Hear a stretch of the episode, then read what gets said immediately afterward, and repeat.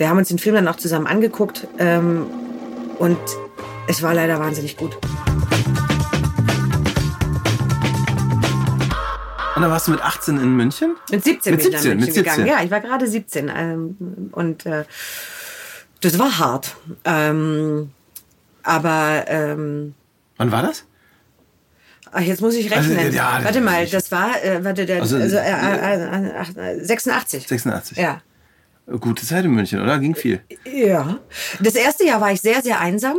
Aber eine Kollegin hat dann irgendwie nach einem Jahr hat sie dann irgendwann hat sie gesagt, wollen wir mal einen Kaffee trinken gehen. Das war die erste, die wirklich auf mich zugekommen ist. Sonst war ich war ich sehr sehr einsam. Da gab es ja auch noch kein Handy oder sowas. Da hatte sogar das Telefon noch ein Kabel in der Wand. Ja, also äh, so Sachen und ähm, und in die ersten sechs Wochen hatte ich sogar überhaupt gar kein Telefon in meiner in meinem Einzimmer-Apartment, weil das so lange gedauert hatte damals, bis man ein Telefon bekommt.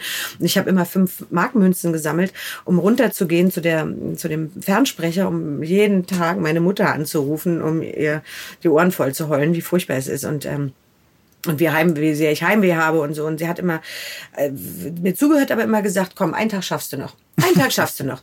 Und ähm, aus einem Tag wurde dann, und noch ein Tag und noch ein Tag wurde dann ja. Und irgendwann bin ich morgens aufgewacht und dachte, oh, ich glaube, jetzt habe ich es geschafft. Jetzt, jetzt bin ich drüber hinweg. Aber das war, das war sehr, sehr hart. Das war eine sehr, sehr lehrreiche Zeit, ähm, da zu arbeiten. Ähm, und ich habe ja Jobs bekommen. Also es, und die habe ich auch nicht nur jetzt durch Arne Elsholz bekommen, sondern schon auch, weil, weil auch die Aufnahmeleiter oder Regisseure auch irgendwann kapiert haben, dass ich anscheinend schon auch ein bisschen was kann und nicht einfach nur ähm, Ne? Und, ähm, äh, und dann, dann, dann fing das an. Also eigentlich so, dass, dass dann so Freundschaften entstanden sind, so langsam und dann da mein Leben ähm, begonnen hat. Das war auch kurz bevor das Privatfernsehen dann losging mit dem dicken Boom, ne? Ja, Oder? ja, genau, genau. Das war, da haben wir dann ähm, ähm, auch, also was ganz, eine ganz tolle Zeit war, war, als wir unter der Sonne Kaliforniens gemacht haben. Das war ja so ein Ableger von, von Dallas, ne? Und ähm, da hatte ich eben auch eine, eine Rolle. Ähm, die da tauchte dann irgendwann auf. Und das war so toll, weil wir eben alle zusammen da standen. Und wir hatten auch einen wunderbaren Aufnahmeleiter, Felix Siebenrock, Gott hab ihn selig. Alter Mist, Käfer. Der hatte immer, äh, der Regisseur wollte immer, dass wir chronologisch aufnehmen. Und der äh, Aufnahmeleiter fand es super, weil da hat er natürlich überhaupt gar keine Arbeit damit. Ne? Und dann hat er, wenn er anrief und sagt, ich habe einen Termin für dich. Mhm. Wie ist denn der? Ja, ich würde mal sagen, bring ein Buch mit. Wusstest du schon ähm, von 9 bis 18 Uhr und du hattest fünf Takes. So, super. weil äh, da hat aber auch keiner irgendwie aufgemuckt, weil da warst, da bist du nicht weit mitgekommen. Es war schon ärgerlich, weil du konntest in der Zeit einfach auch keine anderen Termine machen. Ne? Also irgendwann änderte sich das auch Gott sei Dank. Aber dadurch waren wir natürlich alle tatsächlich ähm, immer zusammen.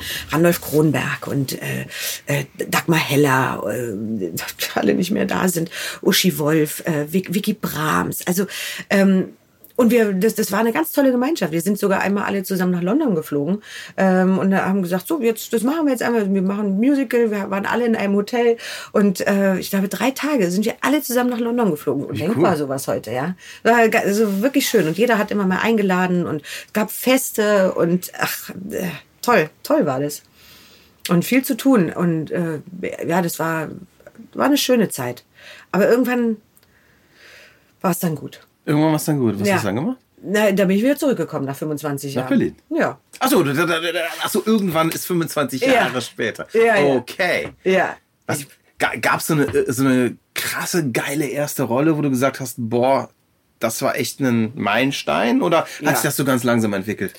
Ähm, also, ähm, wie gesagt, die erste große Rolle, wirklich Hauptrolle, äh, war der, der, der Außerirdische. Äh, ähm, aber die schwerste, aller, aller schwerste Rolle war ähm, Rouge Baiser. Rote Küsse, ein französischer Film, ähm, bei dem Arne Elsholz Regie gemacht hat. Und das war wirklich, ähm, äh, da habe ich geheult. Da habe ich, da habe ich geheult, weil der war, äh, Arne Elsholz war ein sehr, sehr, sehr anspruchsvoller, kongenialer Regisseur, aber der konnte wahnsinnig grausam sein. Und das Problem ist, er konnte das halt einfach alles. Und wenn man da stand, dann war er, ich nicht. Und dann sagt er, ich kann das auch. Also los, da gab's, das gab's für ihn nicht. Ich kann das nicht.